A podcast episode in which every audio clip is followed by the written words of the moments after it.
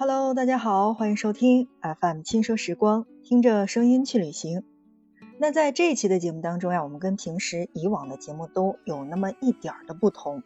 其实不是有一点不同，而是很大的不同。因为在今天的节目当中呢，我们有一位嘉宾来做客直播间。我们的这位朋友呢，是在我们的节目当中出现过，也给主播留言过。那么有请糖糖来跟大家打个招呼。大家好，我是糖糖。嗯，欢迎啊，欢迎。呃，首先呢，我们来介绍一下糖糖。那据我所知呢，糖糖其实呃是一个比较喜欢出去玩的小伙伴，对吧？对。嗯，那呃，那我能不能问一问，你有去过哪里呢？就是在国内的这些地方当中，能数得上来的有哪一些是你去过的？像北京呀、山西、西安、云南、桂林。这边去的挺多的，那，哎，听这个经历，你其实真的是去的蛮多地方的。对我比较爱玩，每年都出去玩，这也是近一两年有疫情，想出去没怎么出去，基本就窝在家了。要是不是疫情的情况下，估计每年最少走两个地方吧。也就是说，其实自己是一个很喜欢玩的人，但是就是现在因为这个跟这个健康相关，给大家觉得说别给。这个当地找麻烦，然后就实行了在原地待着，是吧？对的，对的。嗯，那这个呃，据我所知呀，我们因为之前呢，在这个线下是有聊过的。那我知道糖糖自己呢，其实是一个跟我们在节目当中出现到的旅行不太一样玩法的小伙伴。那他其实是一个非常爱跟团出门的人。那我们想问糖糖，呃。是什么样的情况使你觉得跟团要比自由行要更更好一些？跟团比较省心省事儿，在相对比较钱也省一点吧，不用自己操心。最主要是不用操心，安排着的行程比较满，呃，都不用自己太操心，安全问题这些都有保障。哎，但是很多人就抱团就说说是在这个呃旅行当中呢，有很多这个让。这个就是强制性消费的，这个这个你碰到过吗？嗯，咱们近这一两年的旅行行业吧，它已经旅游局就管控着，不让强制消费。即使说是有那种必销的店，它也是明文告诉你，就是说我们这是一个购物团，嗯，你自己愿意报你就跟着走，不愿意报可以不报。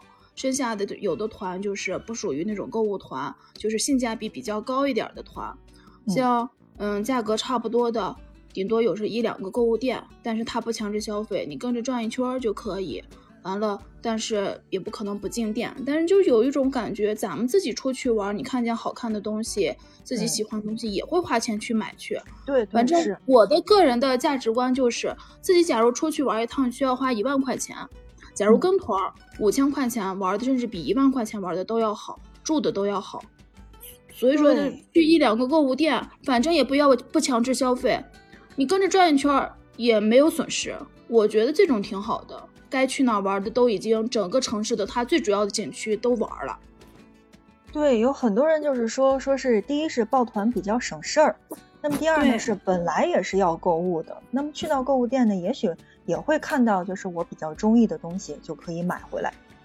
对这个方式，这个方式其实还真的是挺好的，因为我们一般呢在节目当中是提倡自由行，因为我我个人而言呢，就是曾经有一年去香港的时候，真的是碰到了那种黑心导游，就是在新闻当中看到的这个情况，所以在以后的这个生活或者说是旅行当中，我几乎是自由行，就真的是，嗯，所以我觉得现在的这个旅游情况也变好了，而且。嗯，他会提前告诉你，这个是就是一个购物团，因为毕竟还是比较便宜的，对吧？他都会跟你去说到这个问题。对对对，像我去的是西宁，他那个青海的那个，那就是一个购物团。他去的时候，当时就旅行社就提前告知你了，这是一个购物团，反正你做好心理准备，有有几个购物店都去哪哪哪，反正是。他也不是说是即即使是购物团，他即使是强制消费，他也不是说像以前咱们那二年看到的新闻，说是呃不让买不买东西就不让你出店，不让你回家，把你扣住留住。他只是导游或者当地的这些购物店店主，他会说一些难听的话。但是对于咱们来说，是你需求哪个买哪个，不需求你少买一点儿，哪怕买个特产呢，这也是对当地的旅游一种支持吧。然后自己也没花多少钱，玩的也比较开心。像我去西宁那回参加的是购物团，嗯，是性价比实在是超高。自己也知道，走的时候明知道是购物团，三百块钱一个人，你想三百块钱咱们现在能干什么？我觉得什么都干不了。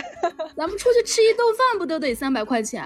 何况出去玩了还是双飞，包吃包住，什么都有。但是吃方面肯定不如咱们自己出去玩吃的那么好。只是就是吃饱为原则，肯定不是说特别的好的饭。像有些要是如果要是介意美食的，不愿意不介意走这种团。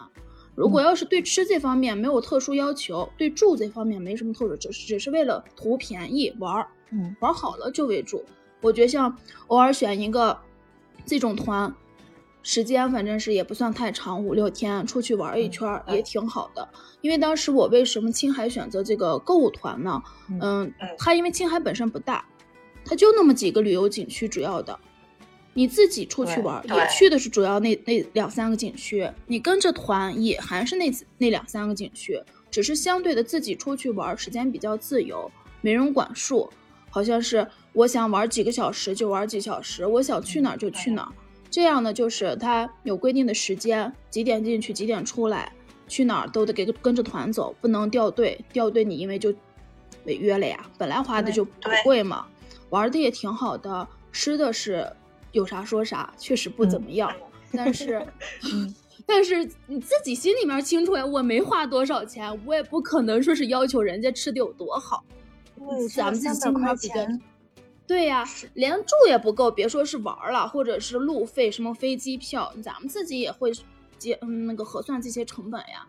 所以说是他就是，虽然说是购物店，但是他不强制你消费。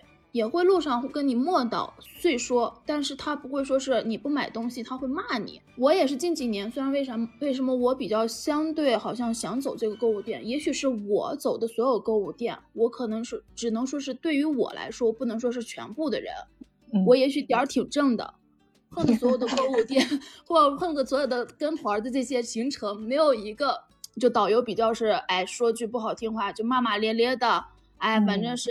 呃，说你说些难听的话，顶多就是路上碎嘴碎嘴点儿，反正一直念叨，你想听就听，不想听咱们就不听。所以说这些都不影响。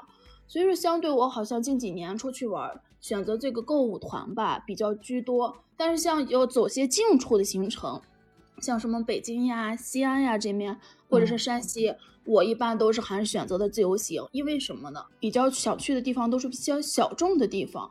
不像好像是大众说是我去个北京天安门呀，去个颐和园呀，这些去过故宫，我一般去的都比较好像是偏一点的人不愿意去的，就类似于什么博物馆呀什么的。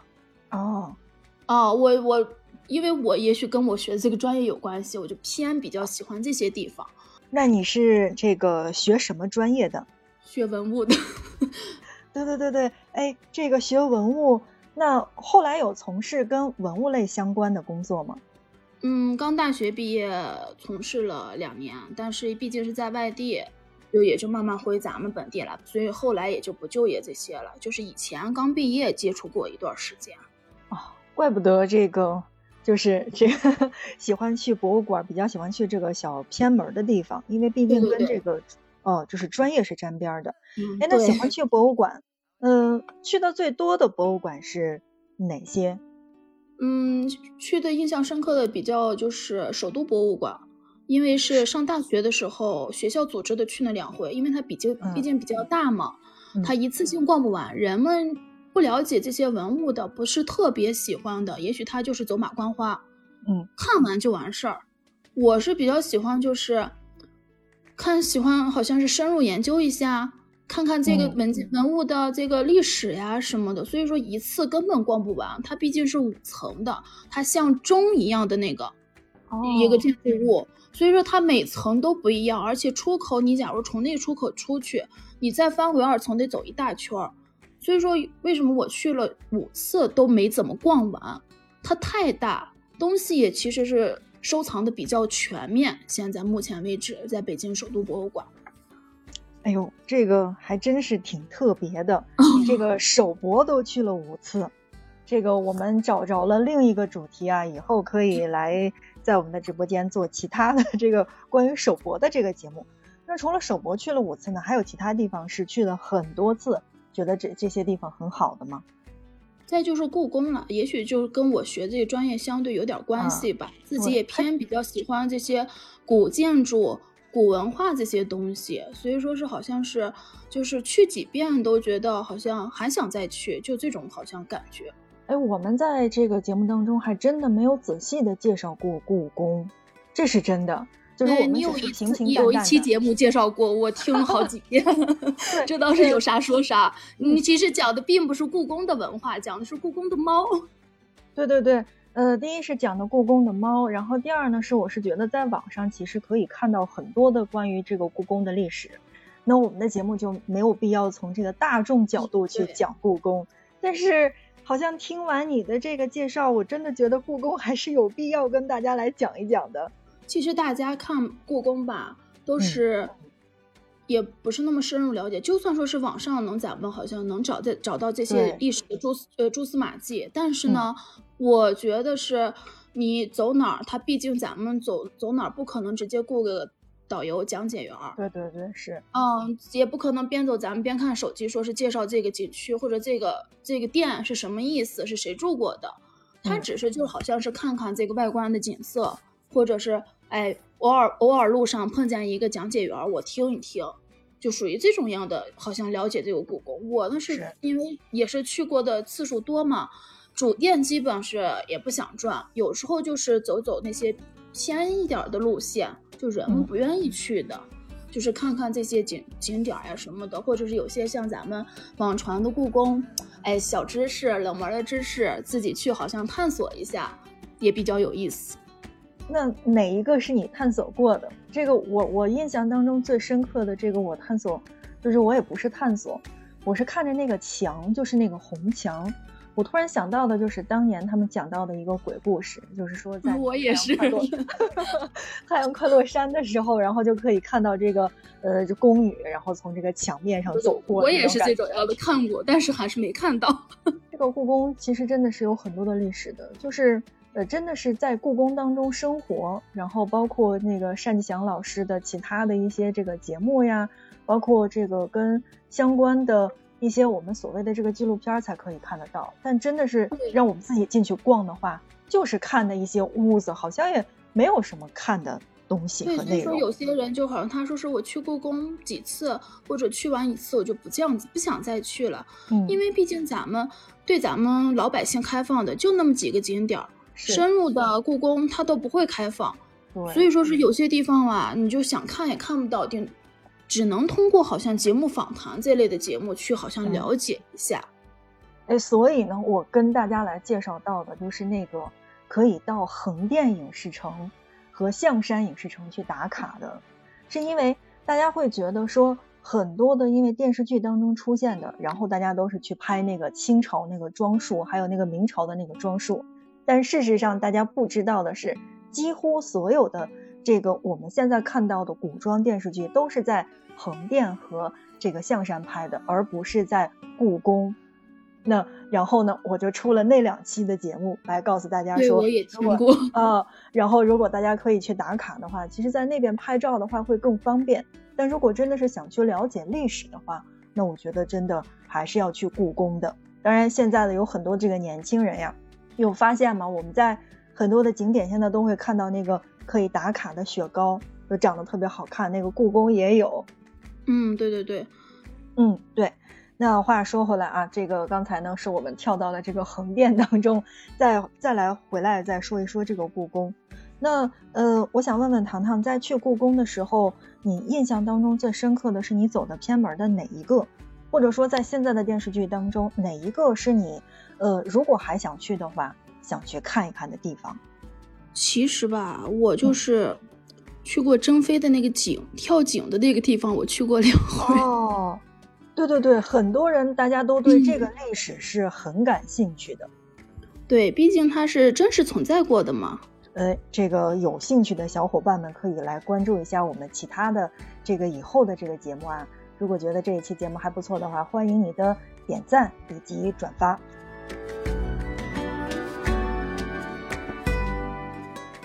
好那在我们今天的节目内容当中呢请到的是一位小伙伴。这一期节目呢是跟我们平时的节目有很大的不一样。今天我们有嘉宾那再次欢迎糖糖的到来欢迎你。大家好。嗯那个就完了吗？这么简单吗？哎呀，我我我嘴比较笨，不会说。呃，之所以呢，在今天的节目当中呢，来请到糖糖，是因为他的这个旅行经历呢，是跟我们在节目当中所要想传达给大家的是有一点点的不一样。因为在他的旅行经历当中呢，是真的很喜欢跟团出门。呃，他就说了，说这个跟团出门呢是比较省事儿，也比较省心，而且呢，相对来说是比较便宜的。那刚才呢有一个问题哈，我们是没有问到糖糖的，就是对于你来说呢，其实完全是可以自己调节的，就是即便是有骂骂咧咧那种导游，然后我就会想着说，你看我这个团还挺便宜，然后我可以买到很多我这个我好的我喜欢的东西，是吧？对对对，他是玩也有玩的时间，购物店也有购物店，但你进购物店，他不管进一个两个，他总有一个店是你喜欢的，甚至走的路上你也有喜欢。有欲望要购买的东西，我我觉得大家出去玩不可能不消费。对对对，这个是真的，就是对，只是多少要要买一些特产。对，只是花的多与少，好像是人的一种，好像是自自我的感觉，就是我自己自愿去买的东西。那刚才呢，我们也聊到了这个糖糖是呃经常去博物馆，由于自己呢这个大学时期学的这个专业是文物和考古。这个真的是一个很冷门的专业，就在我身边真的是没有。对我身边也没有，我是我就不知道咋想的了，当时选了这么一个专业。嗯，那我想问一下糖糖啊，呃，有一个这样的问题，就是我们曾经在节目当中去讲这个清东陵的时候，然后下边有一些小伙伴就说说，哎，你怎么讲开历史了？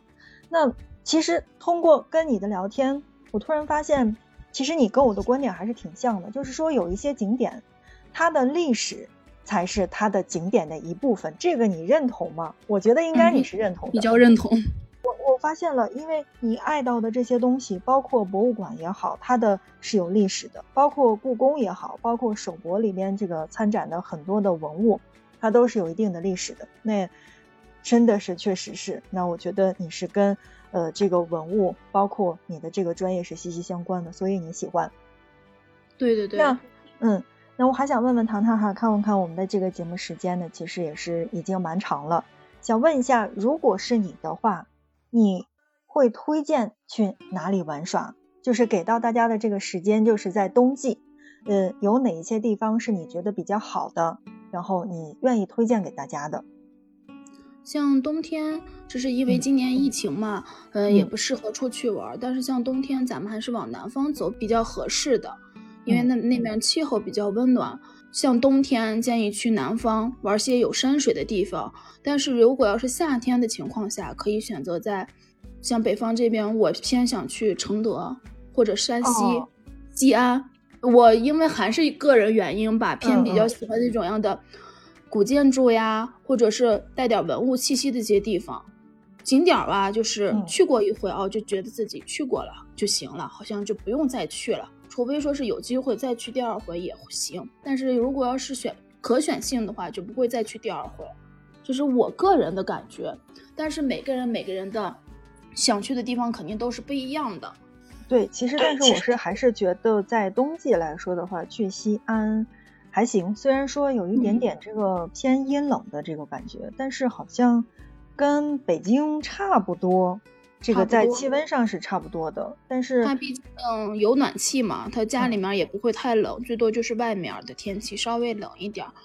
咱们也出去玩，也不可能说是最冷的时候出去玩，也最多就是个十一月、十月，这是大家出去玩的时间比较居多一点的。好，那么我们有最后的一个问题来问问糖糖哈，呃，作为一个还算资深的报旅行团出门玩耍的人。那么有哪些建议是可以给到大家的，或者说是有没有什么避坑指南？嗯，我可以给大家建议几点。第一呢是找靠谱的旅行社报团，就是前提你报团先看看这个旅行社是大大的旅行社还是小的旅行社，不要找那些就是犄角旮旯小的那种旅行社，先看一看这个旅行社有没有跟当地的旅游局签订合同。因为他只要和旅游局签订合同，他现在都有电子版的合同。如果你当时报完团不给你出具电子版的合同，这个旅行社我建议不要报。就即使是花钱少，但是不安全，对自身的安全就有问题。现在因为他只要但凡在旅游局备案了以后有这个资质，旅行社他都有意外险和人身意外险，就出了事儿，即使是磕着碰着，对自己有保障。这是最主要的，嗯，然后呢，就是出行前咱们自己也多多少做做攻略，就是我偏想去哪里玩，别一头雾水的就跑到旅行社说我想出去玩，这样呢，第一自己也没有规划，第二呢，嗯，旅行社也不知道主推给你什么地方玩，毕竟每个人的想法是和想去的地方都是不一样的，嗯，自己做好攻略，偏想去哪个景区，偏想去哪个城市，然后多少钱的。计划，然后告诉旅行社，他就会给你出好几个行程，让你让咱们自己选择。选择完以后，最主要的再问这个是不是的购物团，或者是强制消费不强制消费，都要问清楚，这是最主要的。如果碰到说是购物团强制消费呢，咱们自己就是慎重一下，看是选择去与不去。如果选择性价比比较偏高的，一般情况下都不强制消费，只是有购物店。这种建议大家出去玩，一般不踩雷，而且价格也不算太高，都是两千左右吧。因为我出去抱团玩，差不多也是挺多的次数，相对比较下来，就是走个五六天的远一点的地方，两千左右的行程，甚至是两千五左右的行程，一般情况下就都不是购物店，也不会踩雷。走的行程吃住都挺不错的，甚至甚至有的行程它是当地的五星酒店哦，环境特别棒啊，所以说咱们自己假如出去玩都不会住住不了那种环境的酒店，嗯，所以吧，嗯，还有就是既然选择了跟团，肯定有购物店，想吧，导游呀什么当地的地接，他肯定会要说这些买东西之类的话，咱们就放平心态。左耳朵进右耳朵出就完事儿了，就这么简单。然后呢，想买东西就买，不想买咱们就开开心心玩完回家，多美了。好，那在今天的节目当中呢，我们来跟一位小伙伴呢是简单的聊到了他的这个出行经历。那如果大家觉得这一期节目还不错的话，那就欢迎你的转发和点赞，因为你的转发是对节目的最大的支持。但同时呢，如果有没有订阅的小伙伴，那么你可以来订阅一下。呃，我们之后的节目当中呢，会跟大家有更多的互动。好的，那看看时间，今天的节目就是这样。糖糖来跟大家打个招呼吧，我们下一期不见不散，再见。